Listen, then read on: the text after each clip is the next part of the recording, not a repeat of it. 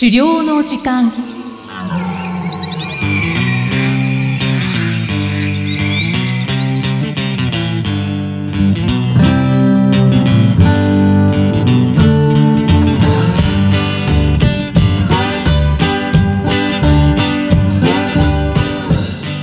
こんにちは漁師の藤井久人です。こんにちは進行役の生きみえです。この番組では狩猟に関するさまざまなトピックをお話ししています藤井さん今回もよろしくお願いします。よろしくお願いします。さて最近畑に設置していたトレイルカメラを移動させたそうですね。はい。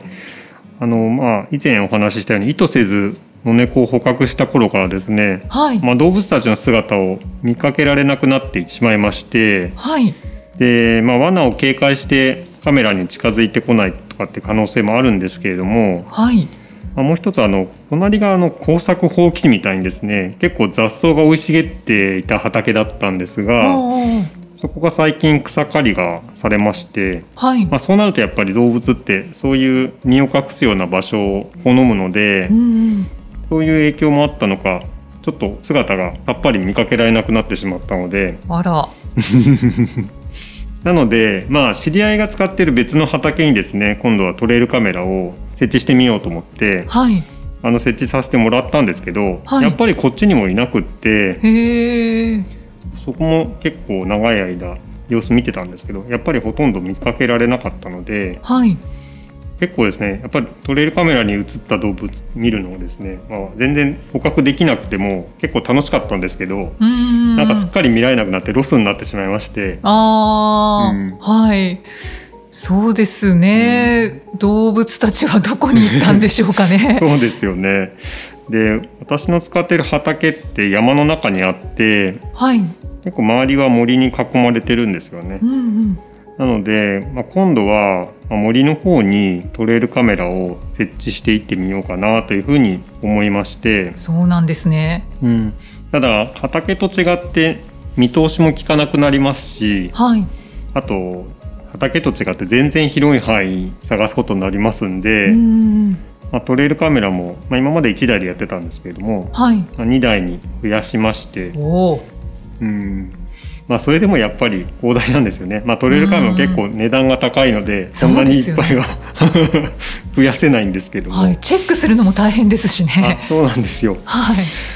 でなかなかですねそんな問題も抱えながらなんですが、はいまあ、本当山の中のこう地面って枯れ葉で完全に覆われててですね。う、んうん、足跡も全然残らないですしはい。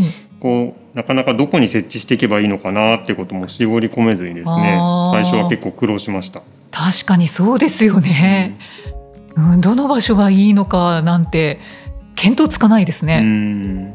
まあ、そんなこう暗中模索な状態だったんですけど、まあ、はいある日ですね、はい。山道を歩いていたらこうふとですねなんか部分的にこうなんか枯れ葉が覆われてるはずのところに地面にですね部分的に枯れ葉がなくてはい。地面がこう露出している場所がいくつかあるってことに気づいたんです。で変だなと思ってちょっとしゃがんで見てみたらはい。なんかこう何かが引っかいた跡っていうか、ううん。んまあ多分タヌキか何かが引っかいて掘った痕跡なのかなという気がしてきました。おおじゃあやっと動物の手がかりが見つかったわけですね。はい。まあ本当自力で自分の足でですね、はい。探して手がかりを見つけられた喜びっていうのはちょっとまあ大きかったです。うーん。うんまあ、以前から漁師さんのお話聞いてて山によく通うことの重要性っていうのははい。聞いていたんですけれども、まあ、通い慣れてくるとちょっとしたこう変化に気づけるものなんだなっていうことをこう実感したうん出来事でした。はい。なんかどんどん目が慣れてくるんですかねそうですね。なんかこう全部を見なくても何かこうポイントがこうつかめるように自然になってくるんですかね。うー。ん。うん、なんかあの枝前折れてなかったのになとかですね、まあはい。そういうのも自然と特に意識してたわけじゃないんだけども、うん、気づくっていうこともあったりもします。うーん。面白いものですね。うん。でその痕跡があった近辺でトレイルカメラを設置してみましてはい。で何日か様子を見てたんですけれどもはいそしたらやっとですねタヌキとまた野猫ですね。はい。久しぶりに見ることができたんです。ええうん。まあななんだかんだ1ヶ月ぐらいそんな暗中模索の日々を続けてたんですけれどもはい。やっとこれでロスが解消できたということになります。それは畑で見てた同じタヌキと野猫だったんですかね、うんと野猫は多分一緒ですね。おおタヌキはやっぱり模様とかが個体によって変わらないのであなかなか特定できないんですけれども、はい。うん、野猫は明らかにあの模様がですねあはい。はっきり区別できるぐらい特徴があるので、はい。これは同じ猫だなっていうことは分かってますけど、うん。それはちょっと嬉しくなりますね。また会えましたねっていいう感じがしますね。で実は山の中にこう設置したトレイルカメラは別の動物も映してくれてまして、おお他にいるんですうね、ん、でその一つがハクビシンです。あでハクビシンはまあ農家さんとか、まあ、はい。家庭菜園やってる人の間では対策に困ってるんだよねっていうのをよく聞きまして、うん、特に果物とか育ててる農家さんとかあはい。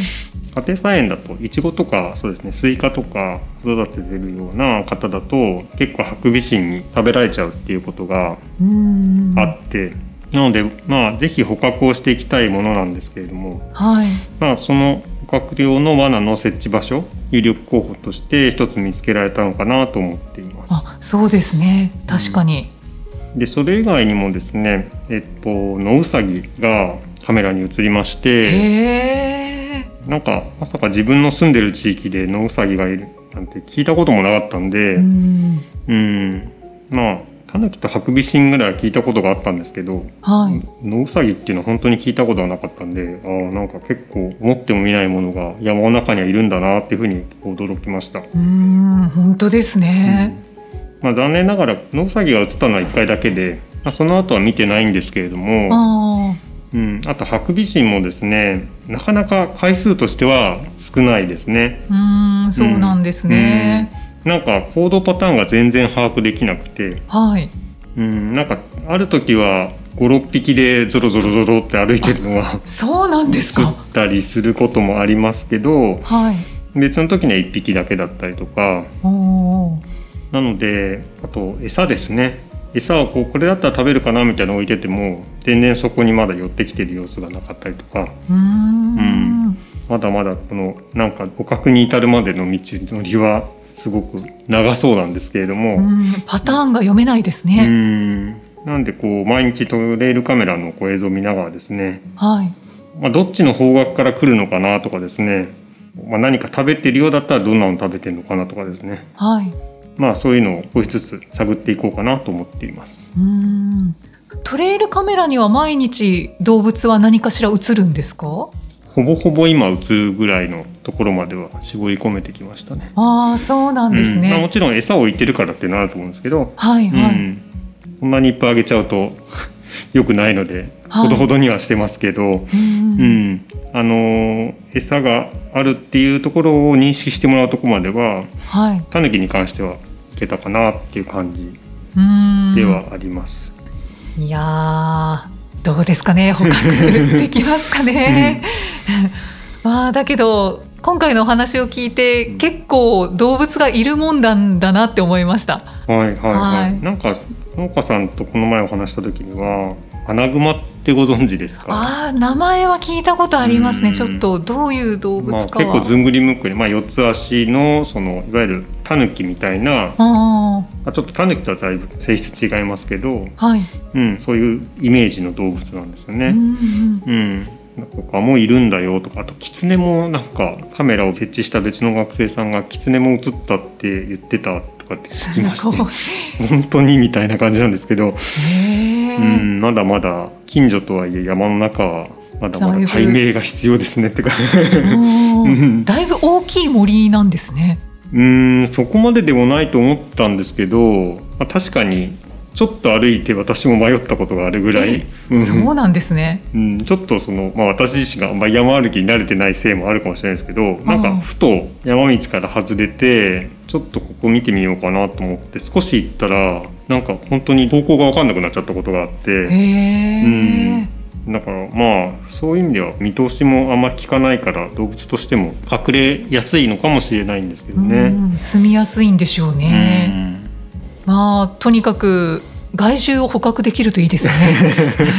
なんかね、あの、はい、カメラに映ってる動物見るだけでも結構面白いっていうのが今の正直な気持ちで。あ、はい、はい。うんうん、まあ確かにそうですよね。そのなんか動きとか見てると面白さを感じるのかもしれないですね。なんか親近感湧いちゃいますよね。逆にね。うん、そうですね。まあただハクビシン、タヌキは害獣になりうると思うので。ね、あと、まあ、狩猟の時間という番組なので。もちろんもちろん、はい。うん、まあ、いつか確保できることを祈っております。はい、はい、はい、ということでこの番組では資料に関するご質問や番組へのご感想をお待ちしています。メッセージはエピソードの説明文に記載の URL からお寄せください。藤井さん今回もありがとうございました。ありがとうございました。